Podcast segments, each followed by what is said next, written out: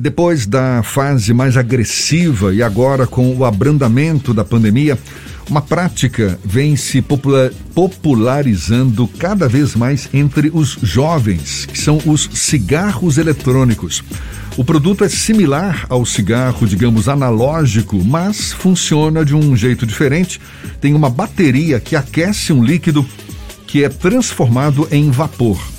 Ao ser comparado com o modelo comum, os cigarros eletrônicos ainda podem ter essências diferentes, que variam desde bebidas alcoólicas e doces até outros aromas. Só que o produto também oferece riscos à saúde e é o que a gente vai saber mais conversando agora com o médico pneumologista João Moisés, nosso convidado no Issa Bahia. Um prazer tê-lo aqui conosco. Muito obrigado por aceitar nosso convite. Bom dia, doutor João. Bom dia, Beltrão. Bom dia a você, bom dia a todos os ouvintes da rádio. Afinal de contas, que risco é esse que os cigarros eletrônicos podem oferecer à saúde dos adeptos dessa nova mania? Se é que é nova, acho que nem é tão nova assim, né? É, ela é relativamente nova, porque eles foram criados em 2003, então não tem nem 20 anos. Sim. Nos Estados Unidos, entendeu? E esses cigarros eletrônicos, né, eles sofrem uma pressão muito grande da indústria do tabaco para a sua é, venda e comercialização, como nos Estados Unidos mesmo.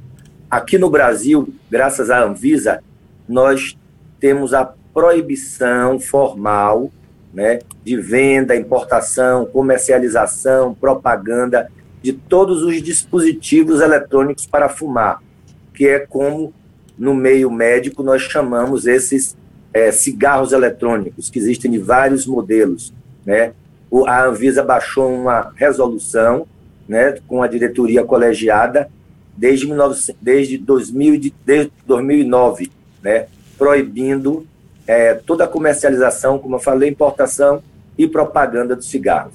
E produzir, comercializar e expor venda de cigarro eletrônico está hoje com no Código Penal com a pena de reclusão de 1 a 5 anos, além de multa.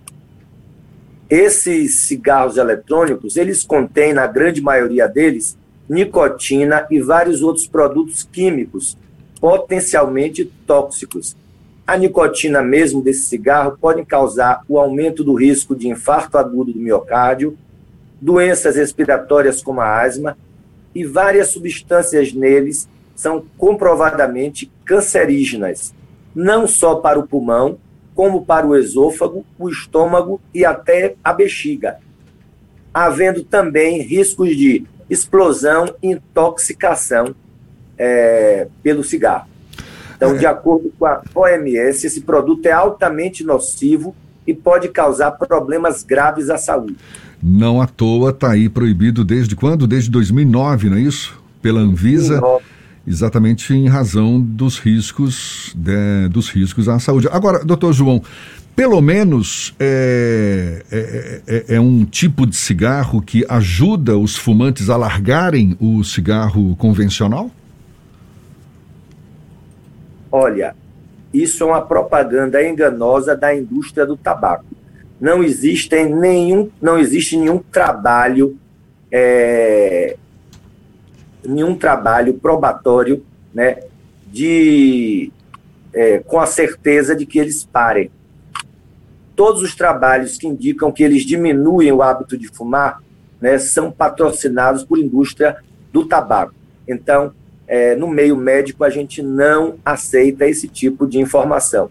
Né? Aliás, o senhor é... falou que uma das substâncias é a própria nicotina, não é? Que está ali nesse cigarro eletrônico, ou seja, pode criar uma nova dependência, dependência dos cigarros eletrônicos. Justamente, ele, além de ter a nicotina, né, que é o que causa o vício, tanto no cigarro eletrônico como no cigarro comum, né, existem as outras substâncias tóxicas que causam as inúmeras é, patologias que eu falei agora.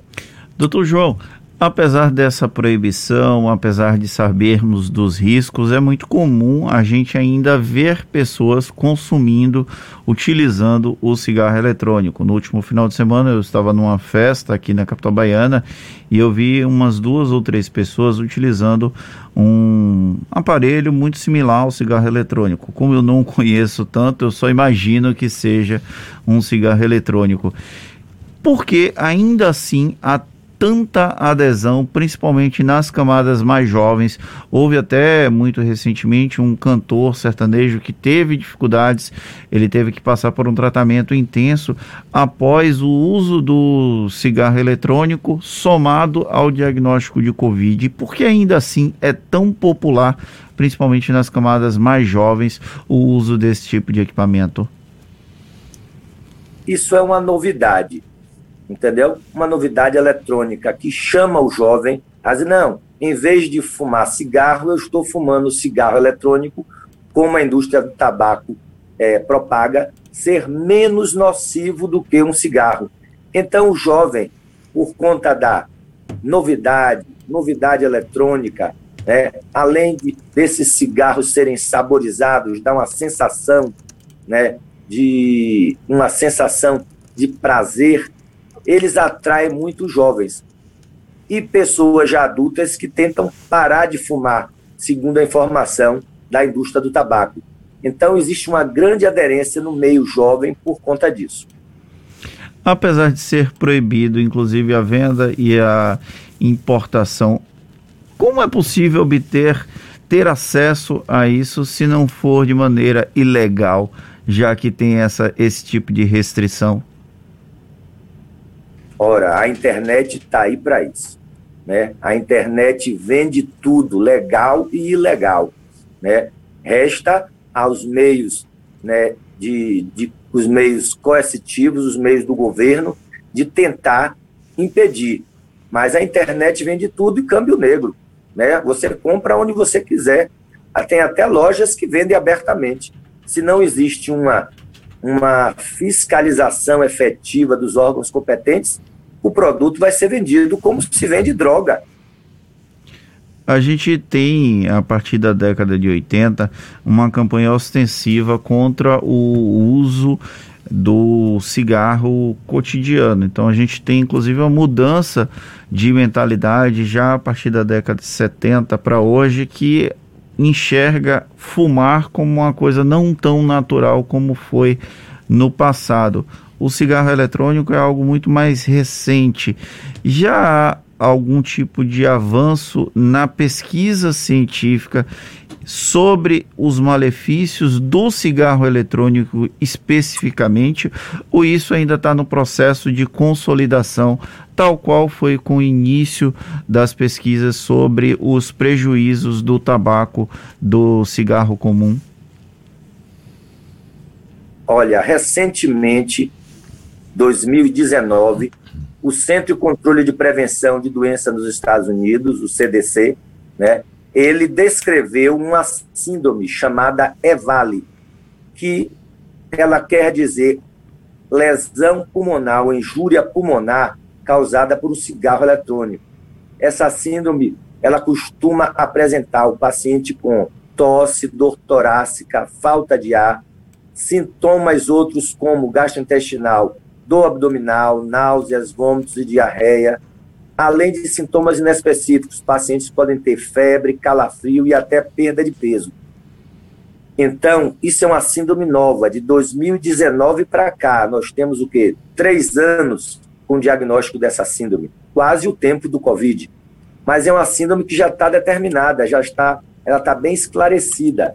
É, a gente sabe que além dos, desses sintomas, elas mostram alterações nos exames de imagem do pulmão, quando você faz uma radiografia, quando você faz uma tomografia, nos exames de sangue também pode haver alteração dos, dos leucócitos, das provas inflamatórias, das enzimas hepáticas. Então, isso aí já está bem firmado, apesar de ser uma síndrome nova. Essa síndrome pode evoluir até para uma insuficiência respiratória aguda levando o paciente até a ser entubado e colocado em ventilação mecânica. Então, é uma síndrome potencialmente grave. recentemente eu tive uma paciente que ela, ela é asmática, sabidamente, com um tratamento irregular, e ela, para tentar parar de fumar, começou a usar cigarro eletrônico. Evoluiu com uma síndrome, é vale, e eu precisei internar. Graças a Deus não chegou a ser entubada, mas por pouco ela não vai para uma ventilação mecânica. É uma síndrome é, nomeada recentemente pelo CDC, não é isso? Centro de Controle e Prevenção de Doenças nos Estados Unidos. E relacionada especificamente ao uso de cigarros eletrônicos. O senhor tem tido, o senhor citou agora essa experiência no seu consultório, mas tem observado aumento de casos de jovens, de consumidores em geral, por causa do consumo de cigarros eletrônicos? Qual é a avaliação que o senhor faz? é, é, de, de, de, desses últimos anos para cá, houve um aumento? Olha, especificamente no meu consultório, eu tenho poucos casos, pouquíssimos. Esse foi o caso mais grave que eu tive, recente. Mas nos últimos anos, nos últimos, vamos dizer, dois anos, até porque o que ocupou espaço foi Covid, né? Eu praticamente não tive é, casos de evale. Tem muita gente que questiona essa dependência que o cigarro, o cigarro convencional provoca, mas acho que está no mesmo contexto esse cigarro eletrônico, de que na verdade não é uma dependência química, é uma dependência psicológica. Como é que o senhor avalia essa essa percepção de que não, na verdade eu tenho é o hábito de fumar e não uma dependência química. Existe de fato uma diferença entre um e outro? Diferença existe mas o que existe é uma associação. Porque o cigarro tem nicotina, e a nicotina é o que causa a dependência física do paciente, a dependência psíquica do paciente. É, ele vicia, a nicotina vicia o paciente, dá a sensação de bem-estar, de prazer, né? enquanto as outras substâncias, tanto do cigarro comum como no cigarro eletrônico, que também tem nicotina e vicia, tanto quanto, né? E é, é, levam a é, prender o paciente no vício. Além disso, associadamente, o, a, a, a, o vício psicológico do paciente, do hábito de fumar, né? de estar com um cigarro na mão, o prazer de ostentar um cigarro. Então, são as, os dois vícios, os dois hábitos, tanto físico como psíquico. A gente está aqui condenando, digamos assim, o cigarro eletrônico, mas o cigarro convencional é tão maléfico quanto, ou até mais maléfico do que esse eletrônico. São não sei quantas substâncias nocivas à saúde já detectadas, já identificadas. É, agora, por que não uma proibição dos cigarros convencionais também, uma vez que a gente tem N evidências de que fazem mal à saúde. A gente escolheu aqui o, o eletrônico como bode expiatório, mas o cigarro convencional é outro também que vem provocando é, muito prejuízo por aí, não? Sim, com certeza. Entendeu? Principalmente porque é, a, a, a grande maioria da população fumante é cigarro comum, cigarro habitual, né? Mas, é, apesar disso, apesar de não existir uma proibição, né, as campanhas contra tabaco né, no Brasil são muito fortes, especificamente em Salvador. Nós somos a capital do Brasil, onde houve a maior diminuição de hábito de fumar no país, graças ao governo municipal. Né? Então, Hoje, nós temos uma diminuição muito grande com relação a todas as outras capitais do país e principalmente com o restante do mundo, graças às campanhas de antitabagismo. E só para a gente encerrar, que acho que é o grande dilema de quem consome, quem consome seja cigarro comum, cigarro eletrônico, é como se livrar desse vício. O que, que o senhor recomenda, além de uma grande força de vontade? é, principalmente o paciente precisa querer parar de fumar o cigarro, o cigarro eletrônico. Né? Existem várias maneiras de se conseguir isso, mas o principal é querer parar de fumar. Eu não vou atender e vou dar continuidade a um paciente que não quer, que vai obrigado no consultório por a família, por a mulher, por filho, por pai, para parar de fumar. É preciso que ele tenha uma conscientização de que vai fazer mal à saúde dele, que está fazendo mal à saúde dele, antes de tudo. Mas é importante que ele sempre procure uma ajuda médica, um especialista, para dar seguimento a esse tratamento, que é a cessação do tabagismo. Doutor João Moisés, médico pneumologista, muito obrigado pelos seus esclarecimentos, pela atenção dada aos nossos ouvintes. Bom dia e até uma próxima. Obrigado você, Beltrão. Bom dia para você e todos os ouvintes.